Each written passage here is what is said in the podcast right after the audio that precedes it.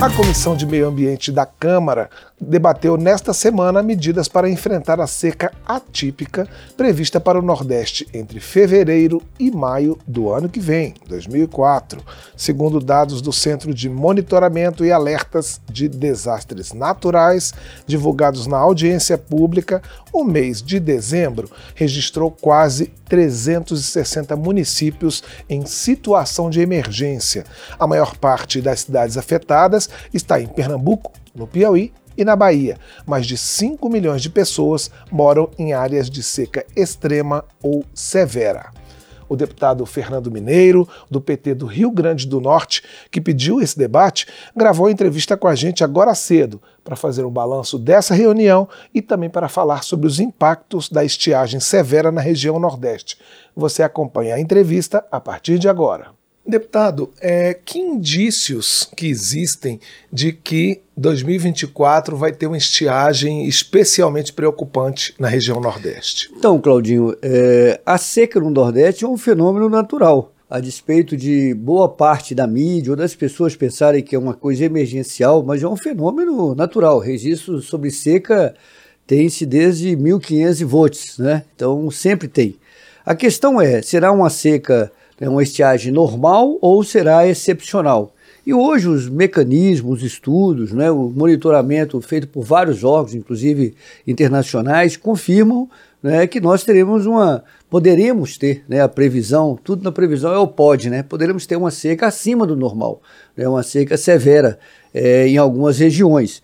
Aqui no, no Brasil, o CEMADEM, que é um centro né, de monitoramento muito importante do Ministério de Ciência e Tecnologia, tem atuado ah, de forma articulada com os estados, tem atuado é, reunindo inclusive dados né, de monitoramentos é, de agências, inclusive internacionais, tem mostrado que juntando o fenômeno do El Niño né, com as mudanças é, de temperatura no Atlântico, é possível que nós tenhamos uma seca acima do normal. Há um monitoramento, a necessidade de acompanhar os dados para se prevenir. Porque às vezes as pessoas é, vê um fenômeno climático e pensam que foi de um dia para o outro, né? e não é assim, né? vai acumulando. Então, tem essa possibilidade, é importante, é, à luz dos dados, das informações, que os governos, né, dos municípios, dos estados, o governo federal com seus órgãos, estejam atentos e acompanhando.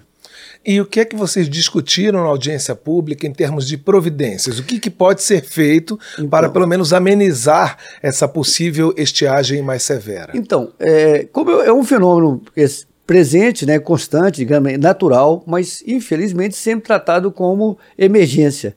Então a gente tem que trabalhar com duas questões, não é? Primeiro, é, insistir na ideia de que precisa de mudanças estruturais, ações estruturais. Existem ações que estão sendo retomadas é, para enfrentar de forma mais definitiva né, ou minimizar os efeitos da seca e avançar na convivência com o semiárido.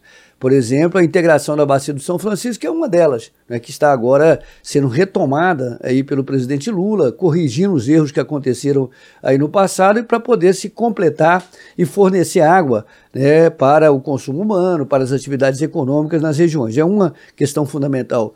A outra são as, as políticas de acesso à água. Existe desde tecnologias chamadas tecnologias sociais, a questão de cisterna, água para beber, a cisterna 2, digamos assim, uso 2 para agricultura, até a política de açude a distribuição de águas adutoras. Então, às vezes, você tem situações de carência de água, não pela inexistência da água em si, mas também né, pela distribuição. O acesso à água não é democrático, não é?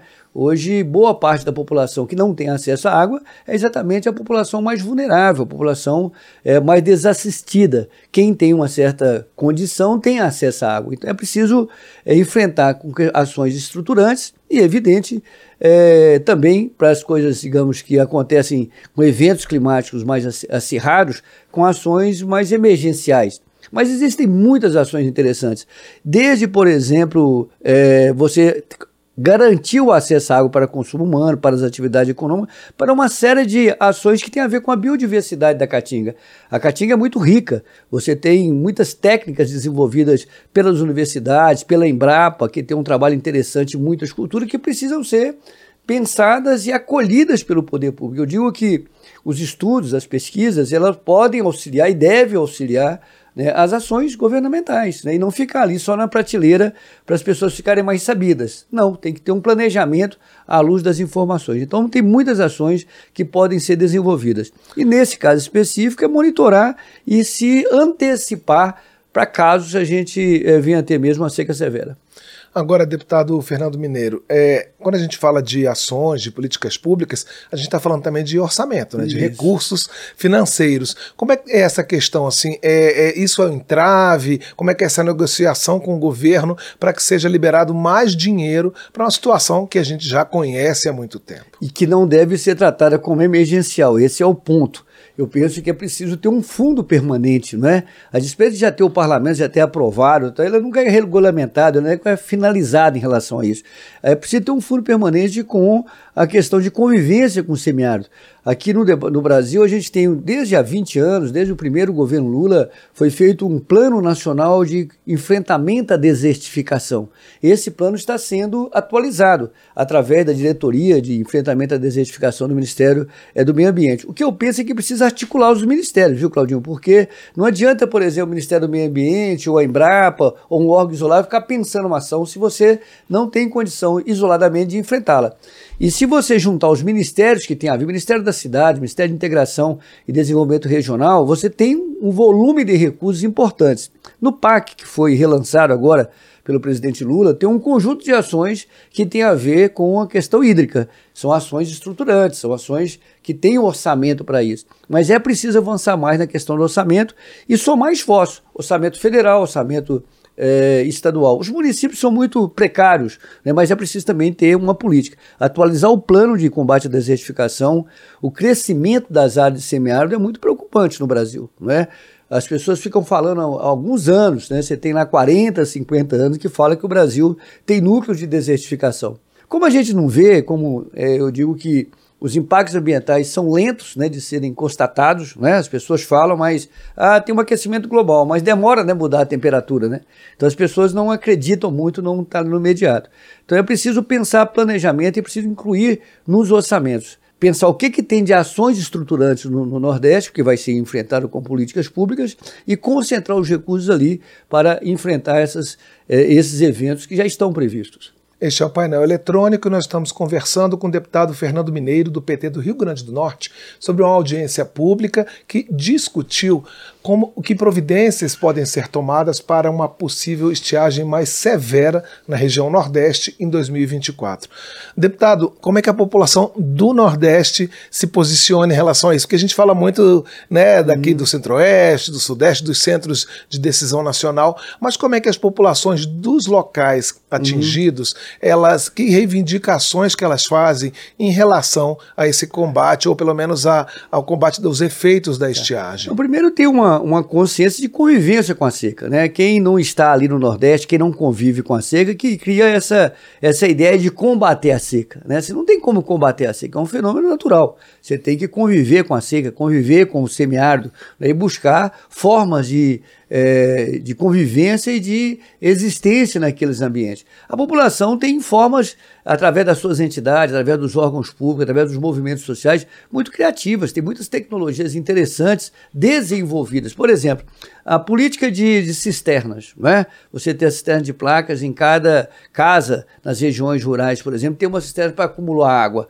A política da cultura da água, então você tem que mudar, inclusive, a postura que você tem com o consumo da água. As pessoas acham que água é uma coisa eterna, né? Que você pode ter ali a seu dispor para desperdiçar. Então você vai mudando né, os ambientes. As formas de sobrevivência, as formas de cultivo, por exemplo, da cultura, as formas de criar né, os seus animais. Então tudo isso aí faz parte da cultura do povo que mora no semiárido. O povo que mora no semiárido tem muitas ações fundamentais de resistência, de existência, de se afirmar. Tem uma biodiversidade muito rica, muito rica, que pode ser a questão também é, de renda. Agora, fundamentalmente, é preciso democratizar o acesso à água e à terra, né? porque se você é, analisar bem, a concentração da renda, a concentração da terra e a concentração da da água, né, criou uma série de desigualdades, principalmente na região Nordeste. Então é precisa inverter políticas a médio e a longo prazo que inverta essa lógica e leva um tipo de desenvolvimento onde as pessoas se sintam é, bem né, e possam é, cuidar né, e possam ter os direitos que todas as outras regiões têm. Deputado, a partir do que foi discutido na audiência pública, é, que papel o parlamento pode ter para melhorar essa situação? Como é que os deputados da região podem se unir para poder, é, é, enfim, influenciar nessas políticas públicas? Então, primeiro, eu acho que é debatendo essa questão de forma mais articulada. Eu sempre digo que as informações estão aí. Né? Ontem, inclusive, é, nessa é, quinta-feira que tive a oportunidade de conhecer as informações, o Semadem, o site do Semadem, tem informações fundamentais, por município, inclusive, com previsões de 30 dias. Eu até recomendo que as pessoas acessem né, o site ali do Semadem e você vai ver, por exemplo, na sua cidade, em qualquer lugar do Brasil, diga-se passagem, o que, que está previsto em termos climáticos nos próximos 30 dias. Aquilo ali vai acontecer 100%? Não, é uma previsão. Né? E eu acho que a primeira questão é essa: é discutir é, na questão orçamentária quais são as ações estruturantes que a gente tem na região Nordeste. Então, uma tarefa que eu estou me colocando é que para o próximo ano, assim que a gente aprovar é, o orçamento, a gente fazer uma seleção, levantar as principais ações e os órgãos que atuam na região Nordeste, os ministérios, quais são as áreas que atuam na região Nordeste, né, a Sudene, o que, que tem feito em relação a essa questão, as agências financiadoras, Banco do Nordeste, enfim, você tem que fazer uma concertação no conjunto dos órgãos. Segundo, é, o, o, Nordeste tem uma característica é, de gestão que eu acho muito importante, que é o consórcio Nordeste. Consórcio Nordeste, para mim, é uma das grandes inovações é, político-administrativa do Brasil. Reúne é, os governadores né, e, e também reúne um conjunto de câmaras temáticas e tem uma câmara temática sobre recursos hídricos e meio ambiente. Né? E ontem, por exemplo, participou da audiência o secretário de Recursos Hídricos de Pernambuco, representando todos os secretários estaduais. Eles têm um conjunto de ações, é, definiram um conjunto de ações que eles chamam, digamos, emergenciais e um conjunto de ações estruturantes. O que eu acho é que precisa articular e colocar no mesmo espaço, no mesmo ambiente, os órgãos federais, os órgãos estaduais e os municípios. Os municípios são muito frágeis. E se eu tenho a informação é, detalhada, focada, quais municípios é, serão previsão de serem mais atacados severamente, eu posso fazer ações, é, digamos assim, de enfrentamento me antecipar. Não é? Se eu tenho lá no Rio Grande do Norte, tem uma cidade X, como agora o caso, na região chamada região do Seridó, nós temos é, o, o, potencial reservatório de água estão abaixo de 10%. Já temos problemas de água na região. Então, o que, que pode fazer? Os governos estaduais, os municípios daquela região, governo federal, sentar e buscar ações articuladas, desde poços, pequenos açudes, enfim, né, é, buscar minimizar e se antecipar aquilo que está sendo anunciado. Então, o que eu penso que o grande papel do parlamento é fazer essa articulação né, entre os entes federados. Porque se ficar o município sozinho não vai acontecer. Só um exemplo. Nós temos lá um carro-pipas né, na região que vão levar água é, para as cidades com mais necessidade, para as comunidades com mais necessidade. Tem é, regiões né, que cada vez mais as fontes de água ficam mais distantes. Ou seja, se não tem água perto, uma cidade X lá, o carro-pipa tem que se deslocar mais. Se você já sabe que aquela cidade possivelmente será terá um, um, processo mais severo de seca, você pode se antecipar, você pode criar reservatórios né, é, ali mais perto da região, ver formas, né? E se você juntar todo mundo, municípios, você juntar estados, juntar o governo federal, a iniciativa privada, você minimiza, minimiza o impacto, né? Então você precisa fazer uma ações para minimizar o impacto e depois pensar coisas estruturantes ao mesmo tempo. Nós conversamos com o deputado Fernando Mineiro, do PT do Rio Grande do Norte, sobre a perspectiva de uma estiagem, de uma seca mais severa no Nordeste em 2024 e que providências podem ser tomadas para enfrentar. Deputado, muito obrigado pela sua entrevista aqui ao painel eletrônico e um bom fim de semana. Eu que agradeço a vocês, bom fim de semana para vocês e a sua equipe. Muito obrigado e a quem está nos acompanhando.